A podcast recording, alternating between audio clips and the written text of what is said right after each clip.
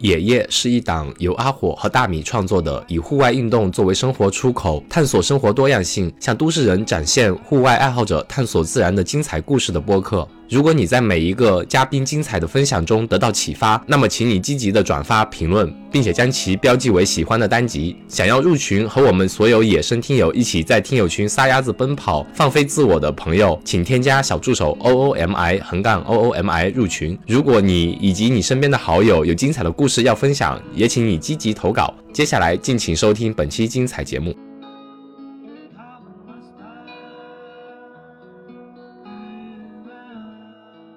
大家好，我是阿火。大家好，我是大米。哎，大米，我又想问你个问题了。你又要问问题了？对，我想问一下，你在高中或者之前有没有想过，比如说人生以后，我想要开一家店什么的？高中哦，大学的时候开过健身房，但是在那之后就没有类似想法，因为当年我们那个年代流行的三句话说，呃，一句话说是你不要碰三类店，一个是咖啡店，一个是花店，一个是书店。哦，感觉大家都好像有这么个理想，我们那个年代可能都会有这么个想法。嗯，那我们再说一下，你像啊，我们现在这档播客是我们夫妻档的店嘛，嗯，那你如果说除去播客之外，两个人还想再去开一家或者做一些事业的话，会想做什么东西呢？去做一个自己的户外品牌，户外品牌是吧？对啊，这我感觉也是蛮不错的，就把我们的一个爱好跟我们想做的东西能结合起来。嗯，那我们今天的嘉宾也，我们也是非常荣幸邀请到这样一对 couple，他们呢也是在两个人经营一家店，而且这家店呢，乍听名字好像是非常户外风的感觉。那我们就闲话不多说，先邀请我们今天的嘉宾张扬跟瑞秋，欢迎欢迎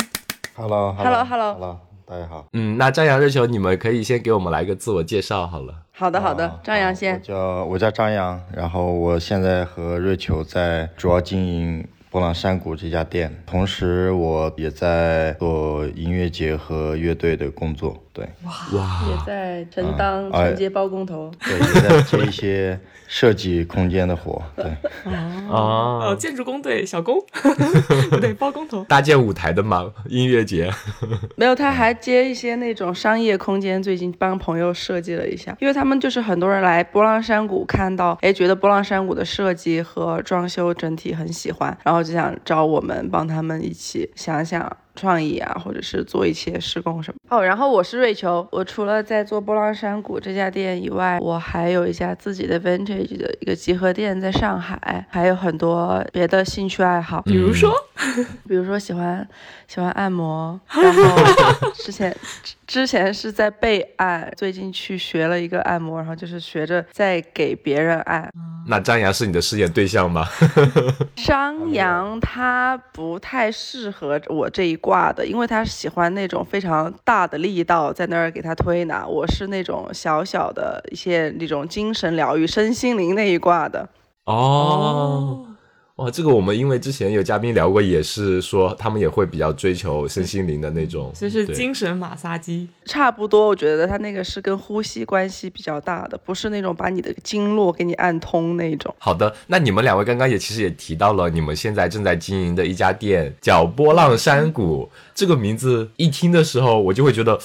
这是在四川那边哪一个旅游景点，或者说一个户外的一个山区里面一家店吧？听着名字就是就感觉特别的户外。我第一次听到的时候，我觉得这个又是一个为难浙江人的前后鼻音结合的词——波浪山谷。对对对，我可能会读成波浪山谷。山谷。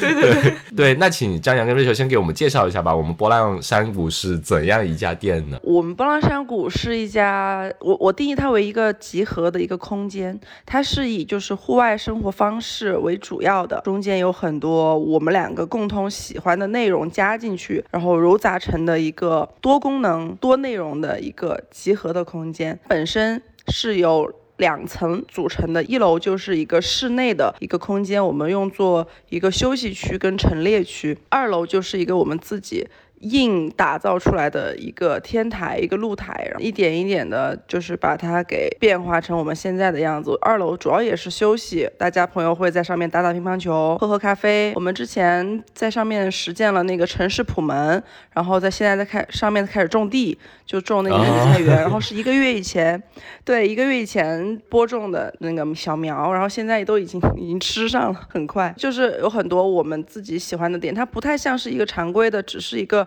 卖户外用品的一个店，就是说一个嗯一个空间吧，就是如果你喜欢户外，喜欢大自然，你可能对就会喜欢我们店这样子。有点像一个社区的感觉。我然后我们认为的我们自己喜欢的一些生活方式都会放在里面。就比如说他喜欢骑行，我就想说，你们两位的一些呃喜欢的爱好有哪些呢？就是你们说要把你们喜欢的东西元素加到这个里面，然后你刚才提了一下，说张扬是喜欢骑行，我平时在城市里面就骑自行车比较多。我主要的爱好在城市里，我觉得就是运动方面就是骑车。去到山里的话，就是喜欢爬山。然后最近也在玩那个桨板、皮划艇，就是。然后你这些元素都会在嗯你们店里有体现，是吗？对，然后店因为还是相对比较大嘛，然后比如说我皮划艇，我就会放在店里，啊，那它就可能就成为一个陈列。然后自行车也是我，我有自己有做一个自行车架，可以停放好几台自行车，就就是有骑自行车的朋友来，他就可以把自行车放在那个架子上。然后其实我也我也想我也想后期就是慢慢去学习一下组装自行车。我其实想把店里有一个空间，就做成可以组装和清洗自行车的这么一个小的空间。对，嗯，所以里面是除了一些陈列展示之外，你们也是会组织一些活动，比如说介绍一下自行车这个运动，然后一些知识点，可以把人聚集起来，在你们店里参加一些类似讲座一样的东西，或者是交交流会，活动。对社交活动，嗯然后对我们我们会组织一些好玩的活动吧，当然就是在在我们自己就比较清楚、比较明白的这个前提之下，我们就会，比如说自行车这这块，我们目前还没组织活动，是因为我我们组织过一次啊，我们第二次活动，我们就是社群活动，我们就组织了一群人在我们店里骑车来集合，然后我们骑车去张扬他家里，他家的是一个在十八楼楼顶有一块天台，然后他外公就种满了农作物，然后我们的活动就是骑车从店里去他家摘玉米，啊，这个好像很有意思，这算是就是。对，就结合了我喜欢的那种，然后加上他这个骑行这一点，但只是当时可能骑行这个板块没有这么重，但是也算嘛，哈。哦，还是会有蛮多挺有意思的线下活动，就也是当代社会挺需要的。大家都是在线上交友，微信发发消息，然后交流说，哎呀，我去了哪个地方，就很少大家一起组织团队的活动，我觉得还是挺必要的。我突然想到，就 Rachel 讲到这个点，骑着自行车去家里十八楼楼顶摘玉米。就以前我们那种小时候，那个时候其实可能城市或者我们家那边还有蛮多那种农田的，就小伙伴约起来，哎，我们去放个风筝，然后可能骑个小破自行车去田里面跑跑啊，放风筝，然后再去摘那种柑橘，是真的去田里面。但是现在可能是城市生活很多地方就门一关，大家都不知道互相在干嘛了。，对，而且那种农田或者说那种自然的东西已经被压缩的比较小，那你就可能在某个地方有一片自留地，你们还能以这样一种方式去两个可能结合，就很很有意思，嗯，也很有想法，感觉。当时大家的反应就很好，然后当时我们还鼓励大家，就是说自己带饭到了他家那块地过后，掰完玉米，大家一块儿把玉米煮了吃了，然后一起吃自己带的东西。然后那个玉米真的很香甜，因为是他外公就是就没有用什么嗯化肥，也没有用农药就种出来的，很纯天然。然后很多人对吃了还带走的那种，就是连吃带拿。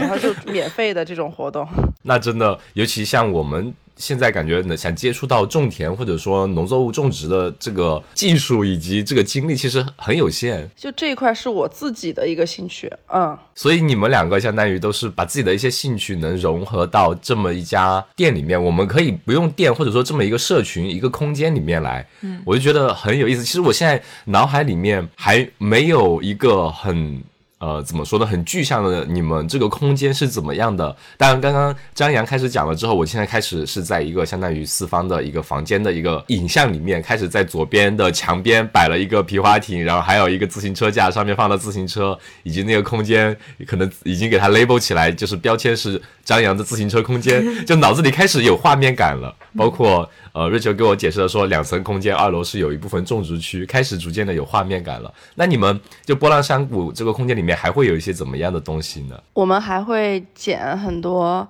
去山里面的那些石头，还有一些木头和一些有的没的就捡回来装饰放在店里，然后很多人都会问你们这个是在哪儿捡的，那个是在哪儿捡的。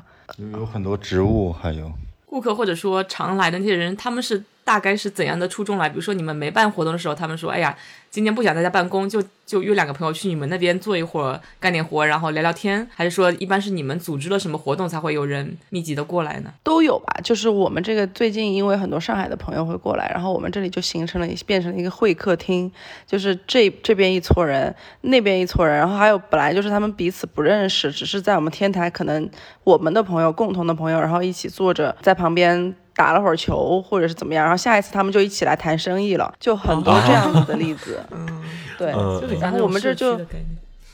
对，就是很多可能有共同好友，彼此不认识的人来这儿，就很快就认识，然后很快又能一起做事儿或者一起玩儿，这是平时一个大的一个常态。然后我们做的活动当然也是会比较密集型的来一些人，平时还是一个比较闲散、轻松的一个状态。不会很很多人扎堆，我感觉就是如果这样一家店，像你说的，本身你这个氛围就是很轻松、很愉悦的，而且大家的话题可能都是从。自己喜欢的东西，或者说你们的设计啊，就很温馨、很温暖的一个环境，很放松的一个自然环境下，开始产生一些话题。这些话题逐渐引导向某一些生意的机会啊，或者说有一些事情啊，会让人觉得特别特别舒服。不会像比如说星巴克，大家都是穿着什么拿着个笔记本，然后穿着比较正式的，然后再谈一些工作啊什么的，开口就是五百万什么的，就这种会让人觉得有点框架或者说死板在里面。但你们的这种氛围，我就觉得大家都是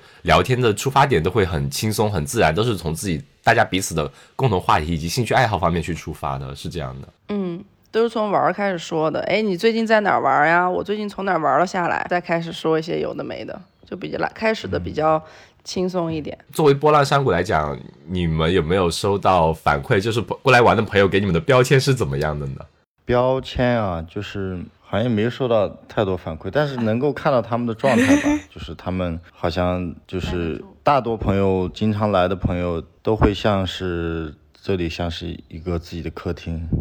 因为因为其实我们开店就不到一年嘛，嗯，有一些朋友在这里，可能他真的会一周来三四次。然后他他的那种，因为我是在所有的人的这个买的饮品的收款码是扫的我的微信，然后我会，就是他们已经来了，比如说四十多次了，六十多次了，就那种消费次数我都看得到，特别多，都是这种客人，对对都对这种朋友其实挺好的，就是我们我们也挺喜欢这种状态，不太喜欢就是很多人只是来看店，嗯。以前就是小时候住在外婆家嘛，就那种大的，有点类似四合院的感觉。就大部分时间大家是各回各家，各找各妈。平时没事的时候就会拿个小板凳坐在那个院子中间，然后在那嗑嗑瓜子啊，聊聊天啊，就特别有那种社区感。然后就感觉大家关系都变得很近。或者放在现在现在的那个城市生活。的那个设定下，就是大家可能下了班回自己的租的房子，就是一个小卧室，然后没有客厅，然后你们的客厅就是在店里，就能感觉哇，好神秘。对，我们就就那种，嗯嗯，哎，那我们店里的话，就是我们这个空间主要提供的服务或者说收款方式是什么样的？主要靠什么去盈利呢？一般来说。我们分为几大块，就是我们最近刚刚在做自己的那个店铺介绍，我还整理了一份那个框架出来。我们店现在是分为几块，就是做社群活动、承接品牌的活动、户外的行程，然后还有就是产嗯产品装备这几个主要的一块。然后，因为我们店设计这一块得到了很多人的喜欢，所以我们最近也在跟设计师商量，说我们也可以接一些设计方面的活儿。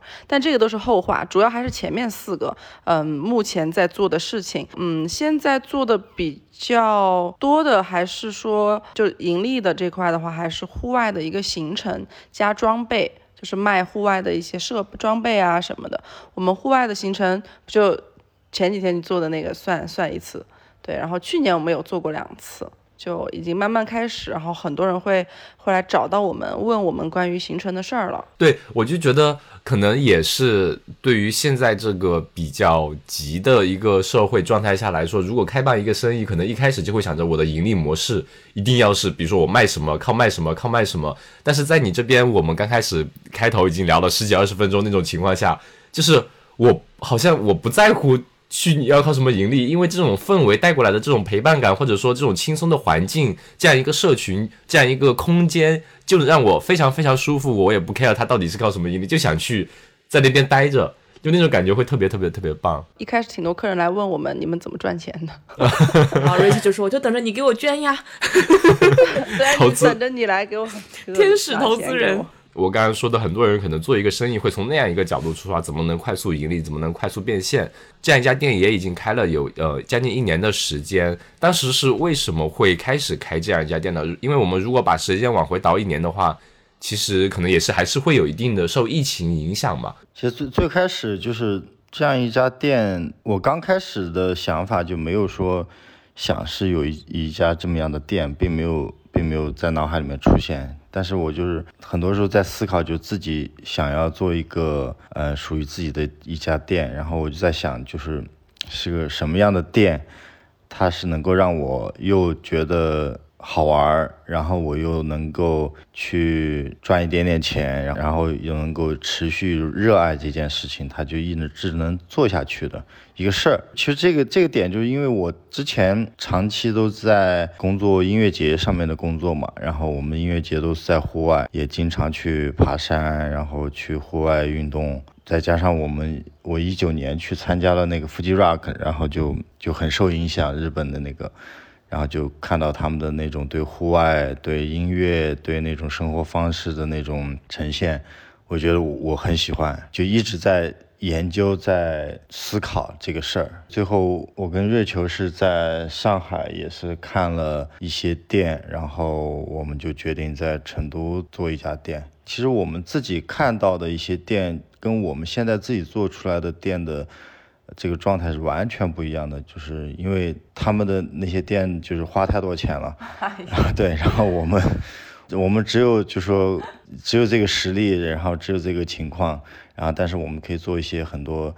我们自己自己觉得好玩的事儿，不一定用钱能够去处理的事儿。我是觉得上海就是我们去看的上海的那些店的氛围跟我们很不一样，除了就是资金实力方面的，还有就是城市的风格。因为你在上海要做一家那种嗯一个店的感觉，和你在成都要开一家店的感觉是完全不一样的。因为我在上海也有店嘛，我也有很多上海朋友，也在上海也有很多自己的企业店铺什么的，就是还有成都也有很多开店的朋友，他们就是状态是不太一样的，这片土壤长出来的东西也也截然不同。然后我们一开始是我其实一直在做自己喜欢的事情嘛，我在开自己的 vintage 的店，然后张扬他也在做一些叫灵活的工作，就比如说一会儿。有音乐节的活动就去做，然后有乐队的活儿就去干，同时也在做当时当下他在做一些自己可能没有那么喜欢的工作，所以我我看他那段时间状态其实不是很好，我就有跟他两个人交流很多关于未来你想要有一个什么样的生活，想要有一个什么样的事业，就是我们两个就这个问题商量了很多，然后他可能就想到他被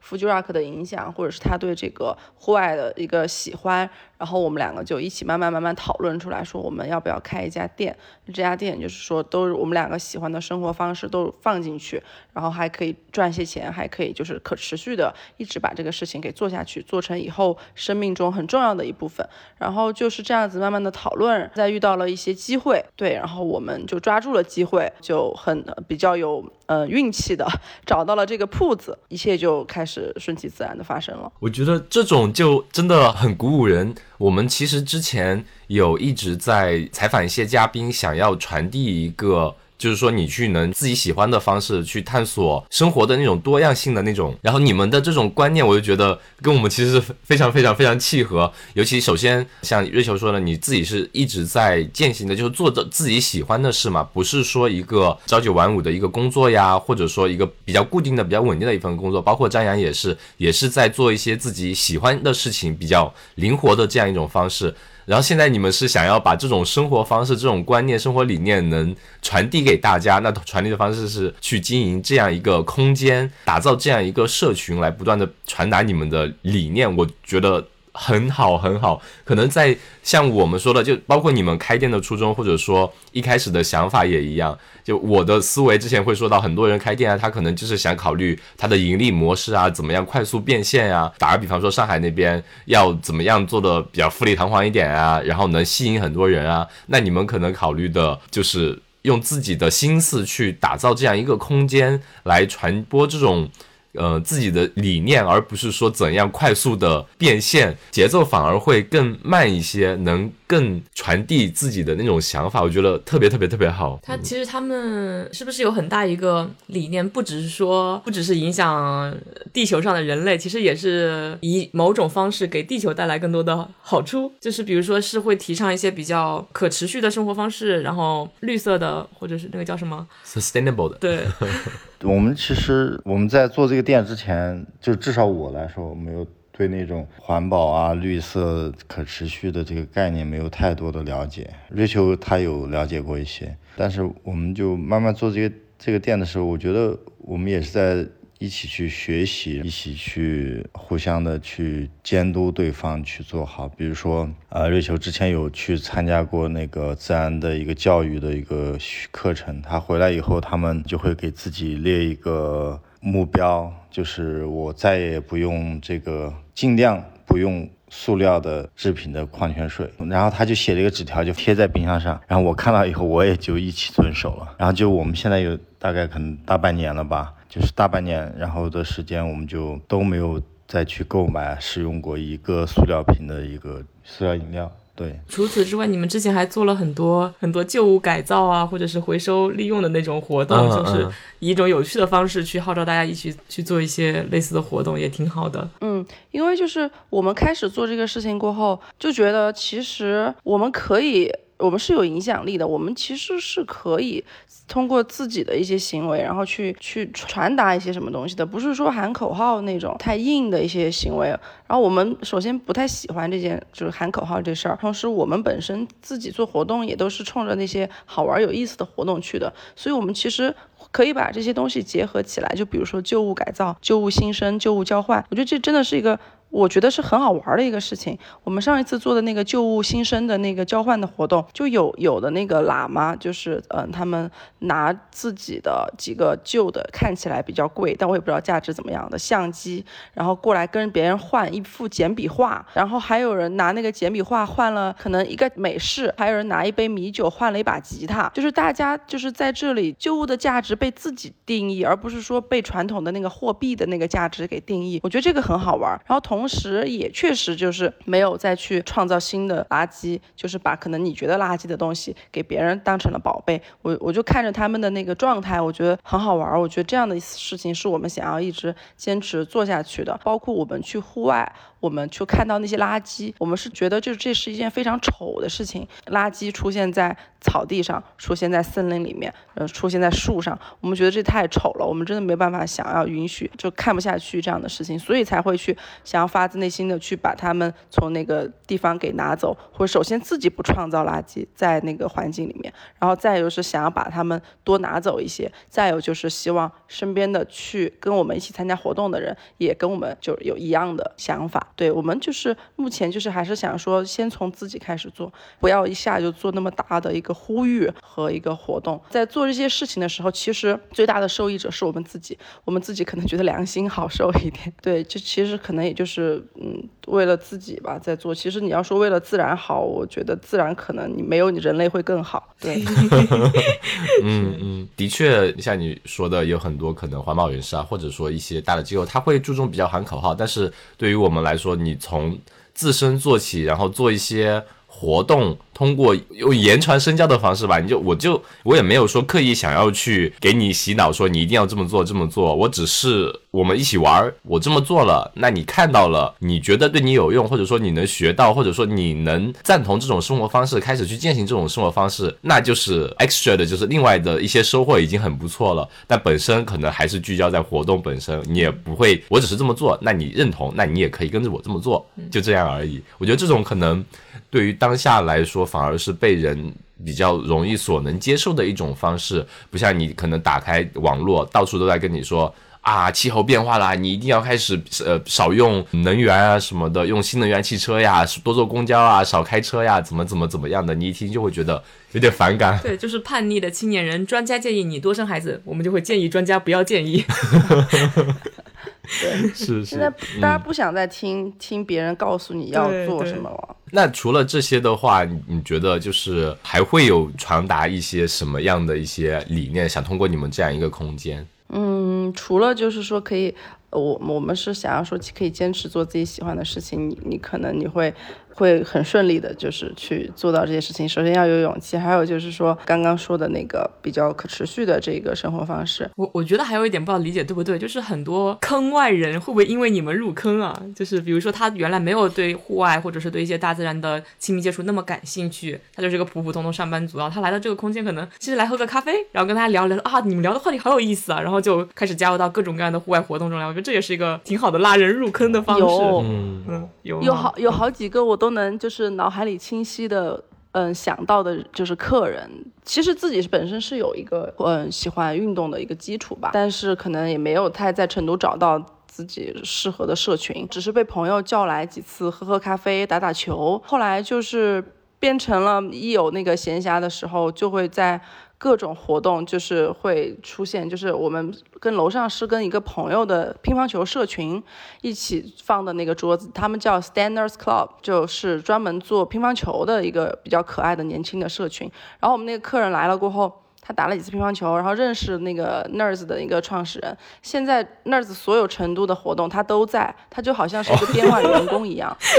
然后我就感觉他，对我感觉他的状态就是。比起以前那种可能就是上班族那种比较呃有一点不着调，然后有点空空的那种感觉，然后现在变得很有活力，然后眼睛里有在发光的。一个感觉，我是能够明显的看到它的变化。然后还有就是我们之前做户外的一个行程，然后有徒步的这个环节，来的大部分不是说多么喜欢徒步或者是多么有经验，大部分其实是小白。然后张扬就跟我们的那个同事，然后一起带着他们去徒步，然后也能感觉到他们的一些变化。来，张扬说一下。有一次我们应该是第一次哈，第一次活动，我记得很清楚，有个上海过来的咖啡师。呃，一个女孩，她其实挺重视这次徒步的，然后她还背了个双肩包，包里面可能还背了一些吃的、水啊什么的。但其实我们的那个徒步的时间时长就其实不需要带太多东西，会增加她的那个负重嘛。因为我们当时在那个塔公草原，那个塔公草原。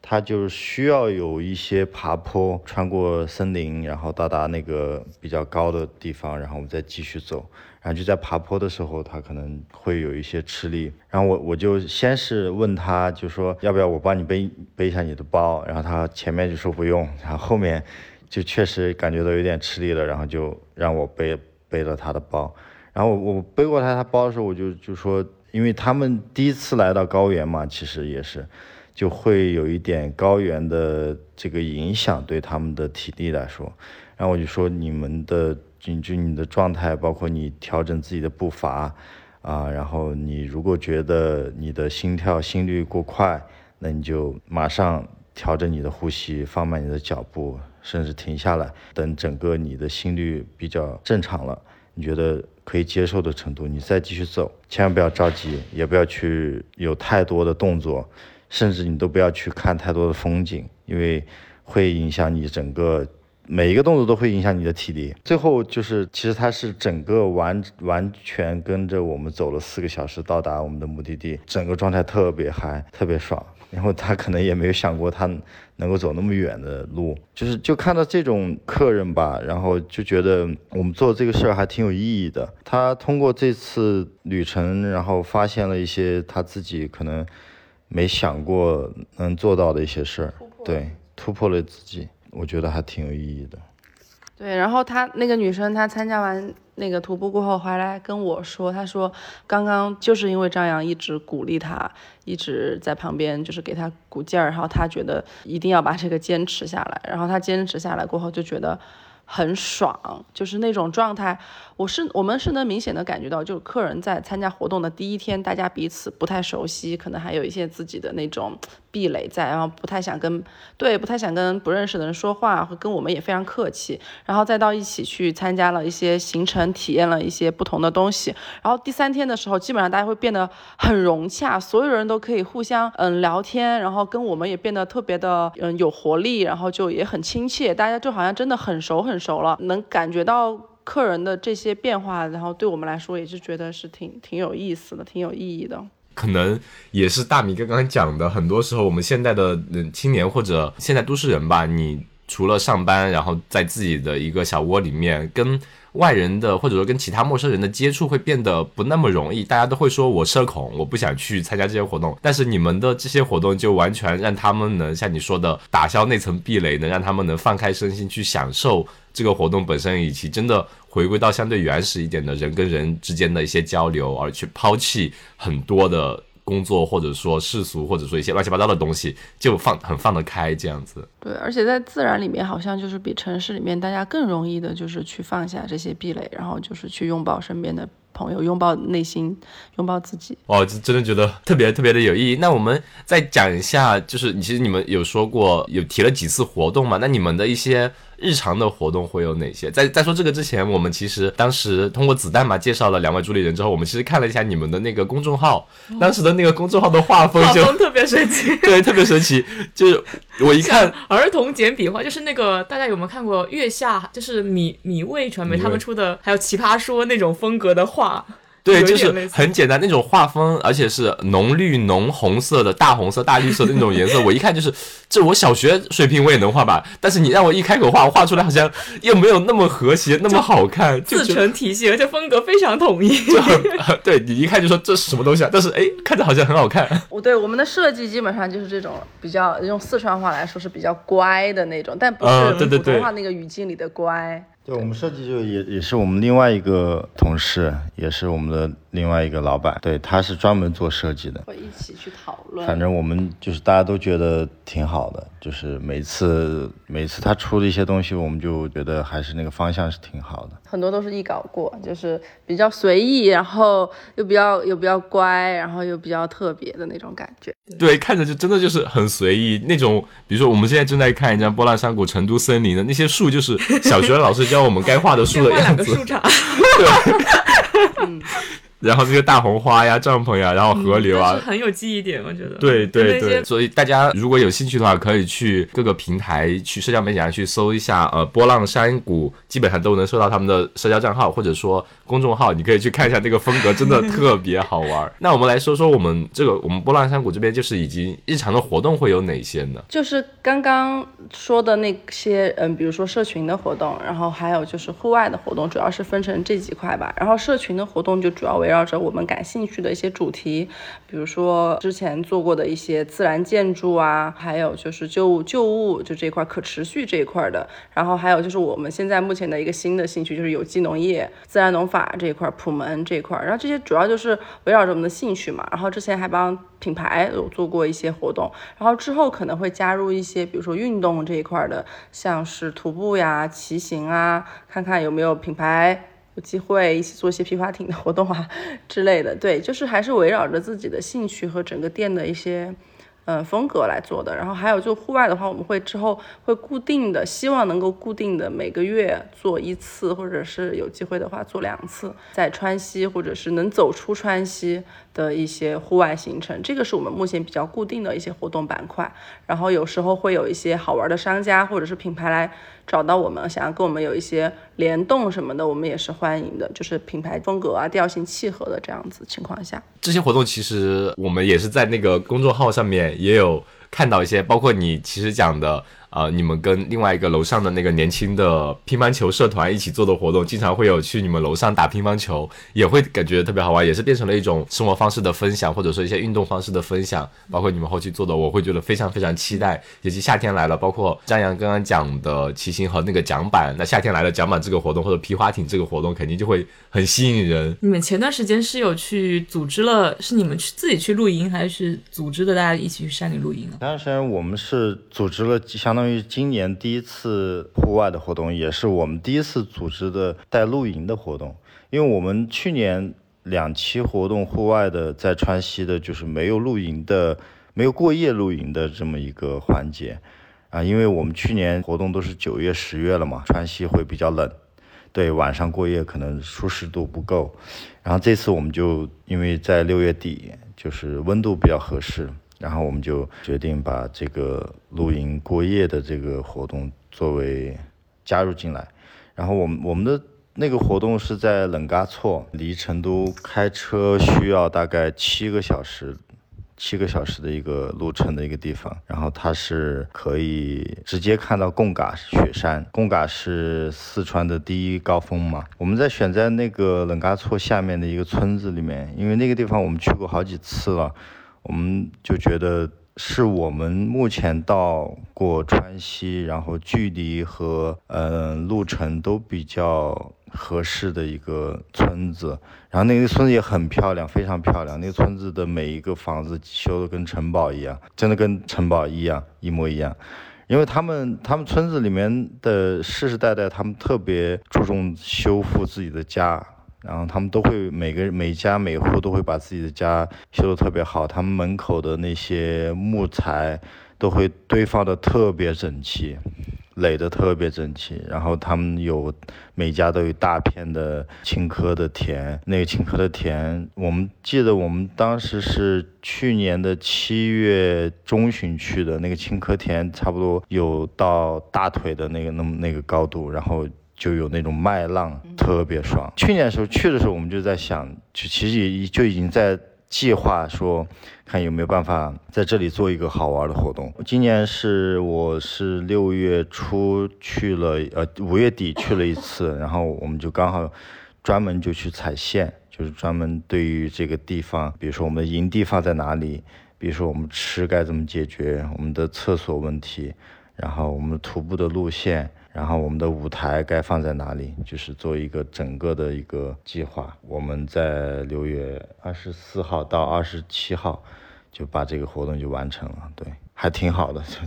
特别好。那你们同行的大概是有多少人一起呢？去参加这个活动？这次活动我们其实对外招募的人数十八个人，工作人员大概十个左右，还有一些来参加这个活动的艺人的朋友，那么他们就是过来。呃，一起看演出，总人数的话有五十人以内。嗯，哇，那我听着，因为呃，既然你说是还有设计了舞台，然后有艺人过来表演，那相当于就是有一种小型封闭的或者一个小型的音乐会，对，森林音乐节这种感觉，你就是邀请一小部分人搭建一个舞台，有一部分的音乐人他们会过来表演，然后大家一起参与进来，一个小社群的一个这样的一个音乐会活动。是这样一种概念吗？是，然后我们这次主要请的一个音乐人叫巴彦达来，然后他其实是这个活动比较重重要，我们自己觉得比较重要的一个环节，因为我们不是想要说，呃，以某一个音乐为主，或者某一个徒步为主，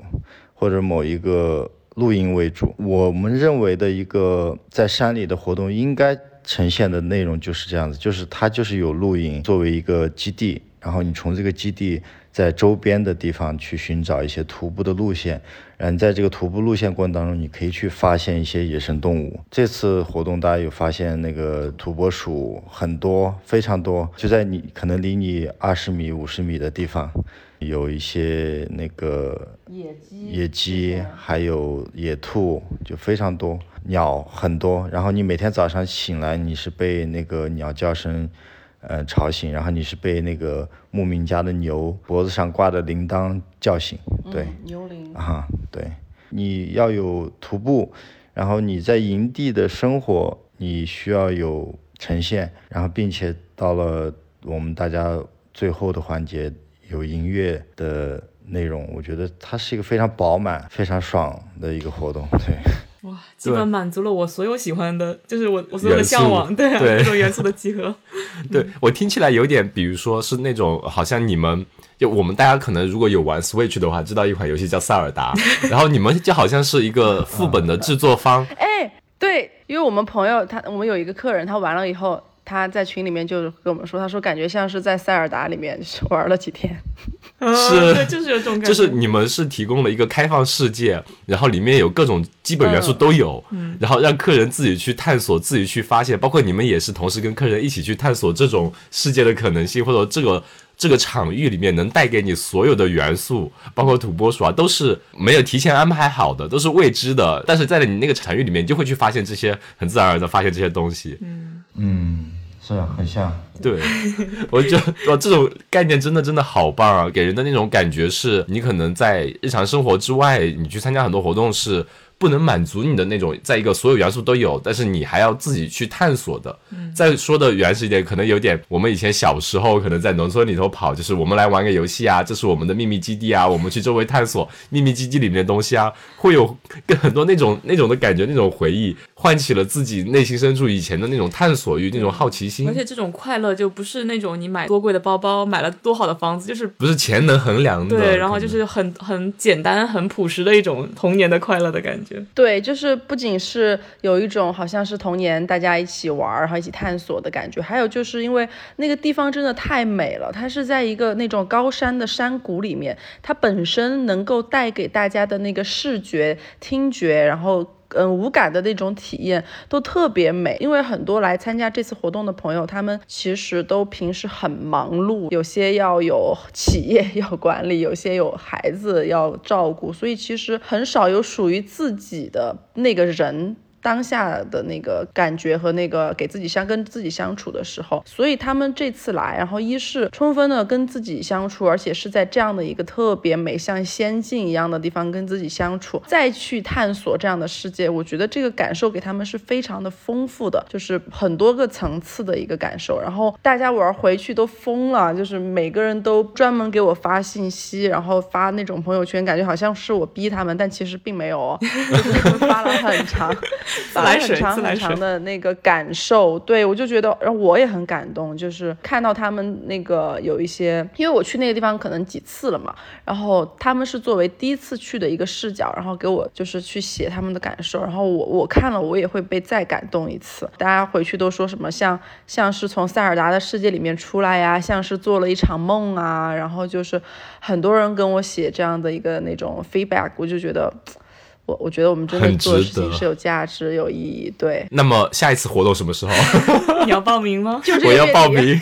就这个月底来不及了，来不及了。这个月底来吧。我们希望把它做成一个常态的一个活动，就是嗯、呃希望是每个月都有。然后目前为止是我们，因为其实探路是制定一条路线是最难的，通常。我们会跑很多次去看这个地方，各个方面都要很多原因，很多要去考量的元素，最终确定下来，就是其实是一个比较耗费时间和精力的事情。目前为止，我们就是有两个这样的点，我们觉得是可能 OK 的。嗯，先把这两个地方给做好，接下来会去找一些新的路线，希望能够有不同的地方，然后带给大家不同的一个感受。但还是想一直坚持，嗯。那你们这样的活动一般就是像呃人人数群体大概会控制在比如说四五十号人总体的呃这样一个数量嘛？就是如果对对外招募的话，大概就是十几二十个人这样的水平嘛？对，其实十几个人是十几二十个人是我觉得可能我们会想要一直嗯保持的一个数量吧。对，工作人员的话，就是现在慢慢慢慢在磨合到一个比较固定的一个。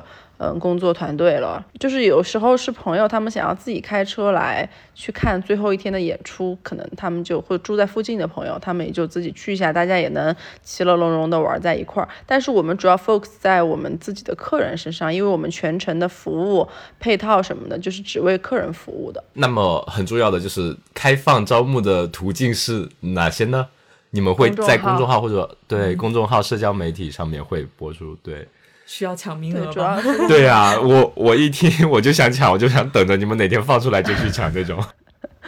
现在是我们这次去参加的活动，跟我说让我开放那种年卡，就是说让们他们让在里面充钱，然后什么一年去个三次，这次不能去就下次去，他们让我做这样的事情。哇，这充卡，我觉得这种年卡就应该非常非常的就应该存在。我就要买它个一年多少多少次，然后每次都能来，确保我每次不会落下。就是说明大家真的是还有回去自动想要给我们当那种宣传大使，然后还要给我们，我朋友参参加完以后专门给我打电话来说，你觉得我们还可以在优化的地方，然后还说什么他状态很好，他去开周会的时候，他的员工都说，他说老板你可不可以每个月都去参加一次他们的这样的活动啊？我觉得你这样子工作效率又高，然后你的人的状态又好，就是不然每天都是拉着脸。对，就是他回来一趟状态特别好，那员工觉得他可能就是相处起来就会更容易一些了。所以真的，一次活动像对人整个人的精神，像的是精神充能一样，不单单只是出去就是玩了一下，就对你整个人就 top up 了一下那种感觉。对，就是感觉注入了很多新鲜的能量。说我们这次这个活动，我是觉得有一个不太可能复制的一个。点一个环节，就是因为因为我们我之前做那些演出，然后其实接触过特别多的那种音乐现场，大部分在户外也比较多。然后我们这次活动就是在巴彦演出的那个时段，那那个气场真的就是让人觉得。就也没办法描述，也没办法去可遇不可求，去去复制，因为因为那一天是大家安排的行程是最后一天了嘛，安排的行程是大半天的时间，我们会去在那个徒步的路上，路途大概有十公里，我们选择了就大家走到那个我们的终点，非常漂亮，像冰岛的一个画面的一个地方，然后大家一路穿林子，穿过河流。然后走到那里，然后最终我们可以舒适的坐车回到营地，就差不多可以吃晚饭，然后就接着在天黑前接着巴彦的演出。嗯，那一整天都是在下着毛毛雨，然后有的时候出太阳，大部分时间在下雨。然后巴彦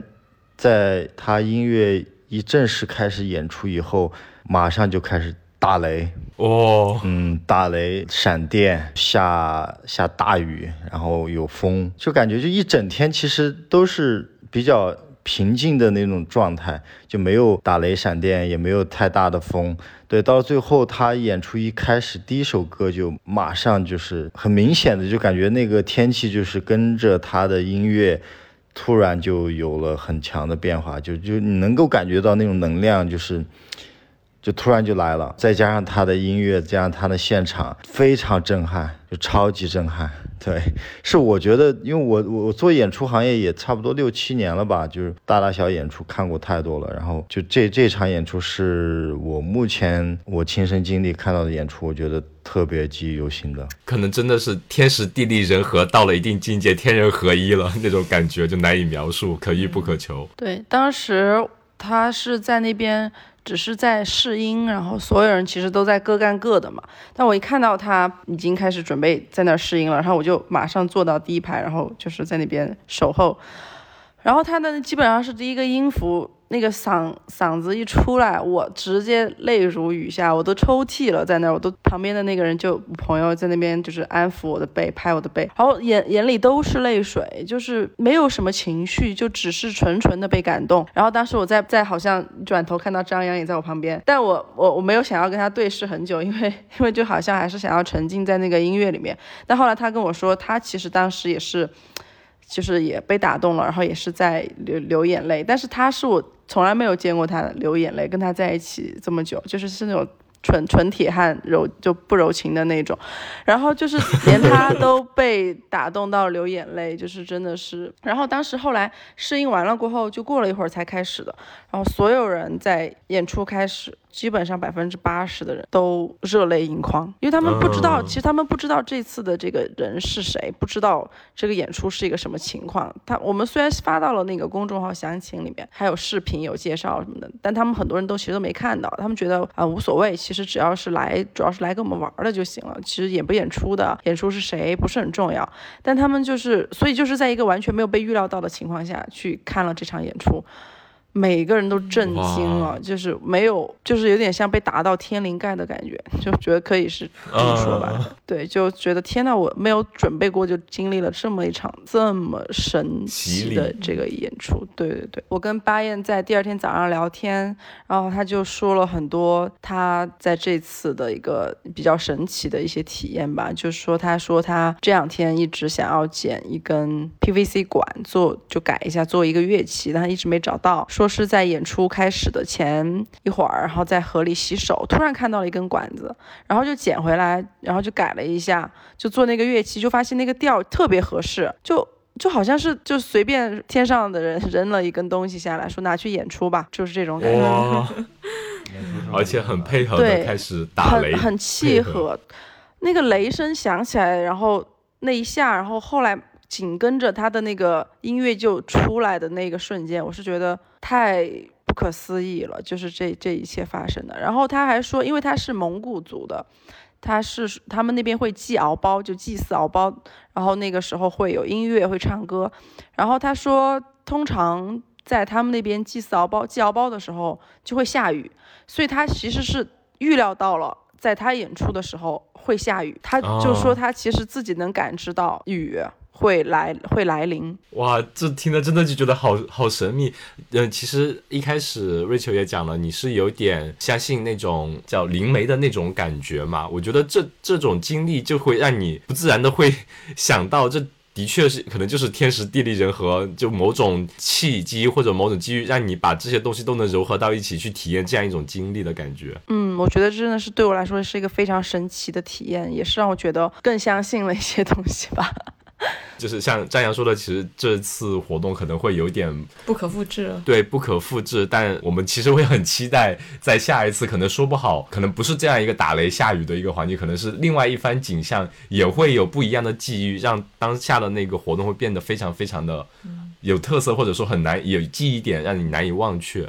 嗯，我觉得它不可复制是正常的，因为我们也没有想要说要把这样子的一个演出或者这样的一个行程再复制很多遍。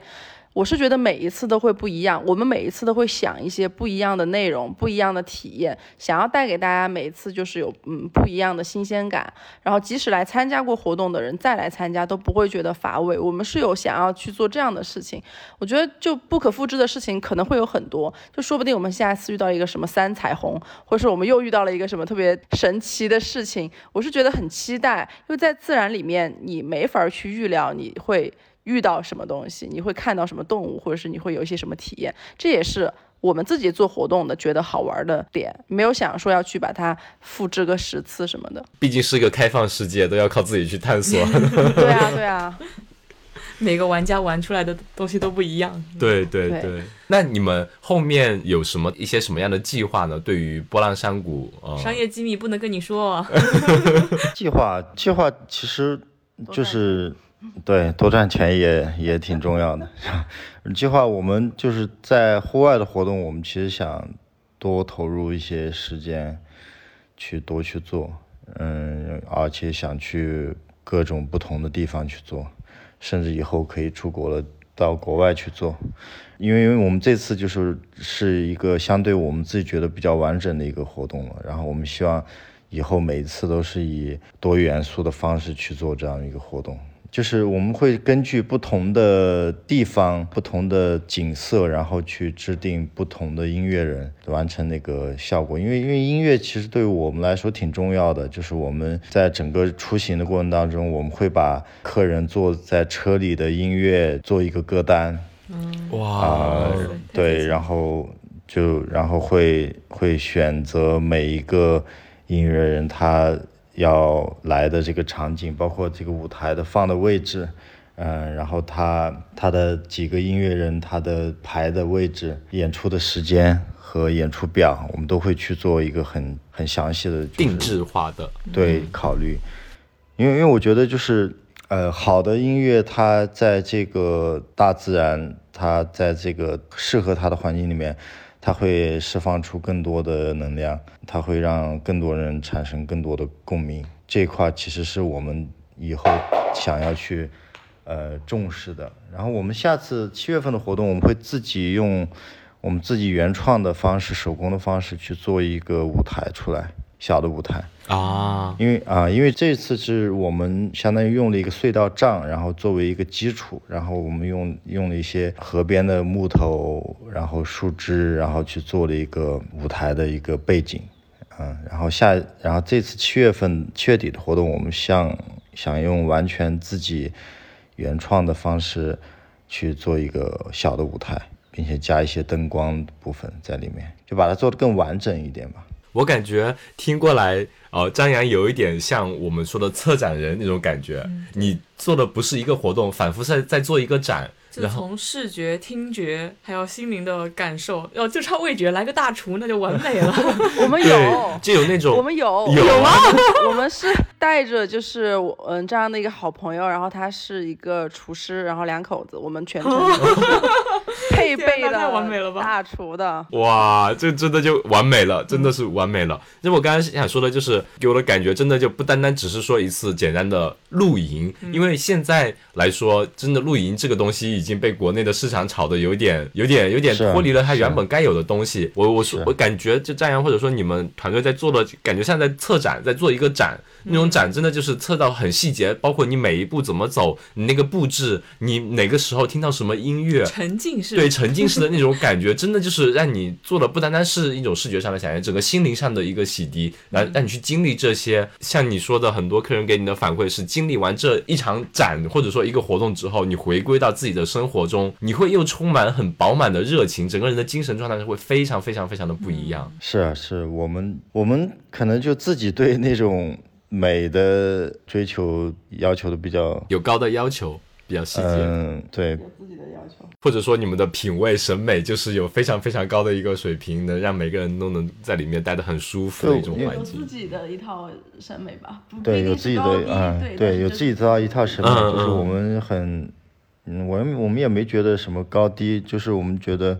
觉得就是要自己舒服。首先我们也没有去站在客人的角度去想太多，我们就只是觉得自己每次玩玩过来以后，我们需要觉得哪些地方让自己觉得舒服，然后我们就这么去做了。包括我们的整个店都是这样子。我觉得今天聊过来真的是特别很受感动，就是你们传递的概念，比如说我们从最开始的月球跟张扬讲的，你们自己的生活方式，就是我去做自己喜欢的事情啊，包括布置这个店，像张扬说的，我就是把它布置成自己喜欢的东西。我喜欢骑行，我会放个自行车车架；我喜欢皮划艇，我放放置皮划艇。然后你们去捡一些呃二手的或者说旧的东西，一些小物件，特别有意思，因为你们喜欢，就会想把它摆在这个空间里面的某一些地方。从你们自己的生传的那种生活理念，都是去做自己喜欢的事，再到后面你们的那种方式概念，也是我完全没有说想要硬拉你入坑啊，我也完全没有说想要按头安利你做可可持续的生活呀，我只是。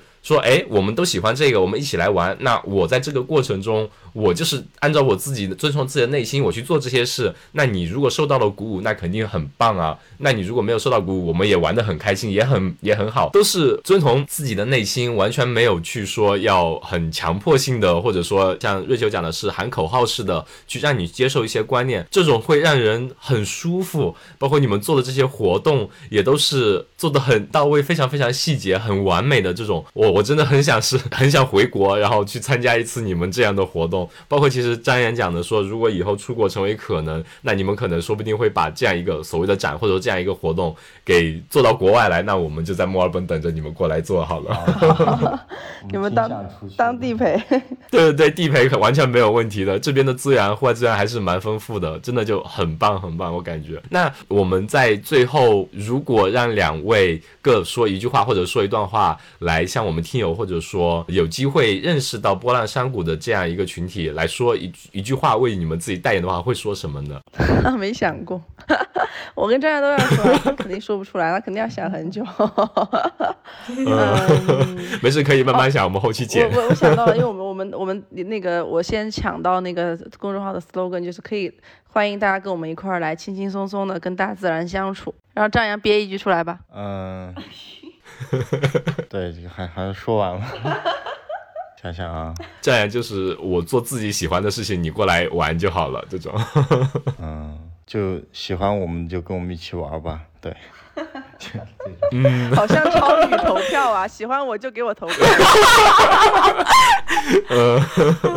很张扬。那我们就是后续大家有对波浪山谷有充满好奇心以及他们的这种方式非常感兴趣的朋友，一定要关注他们的公众号以及各种社交媒体，你会有非常非常多不一样的收获。成都的朋友可以直接去现场呀。对，哎，那我们说一下，其实对最开始我说过，说波浪山谷听起来好像是个在户外的地方，其实波浪山谷就是有点大隐隐于市的这样一个空间，市在就在成都市区。对，是哪个地址呢？瑞秋给我们说一下。锦江区建设北村五十六号负三号波浪山谷门口有棵无花果树的那个。好有烟火气的地址啊，就是对对对对，就是市中心的烟火气有一个这样一片非常自然或者自由的一个空间，能让你们去探索自己内心的东西，或者说探索一种啊、呃未知的可能性，对你生活会带来很多不一样的改变。线下成都的小伙伴，或者说夏天来啦想出去玩的，一定要去成都打卡一下波浪山谷，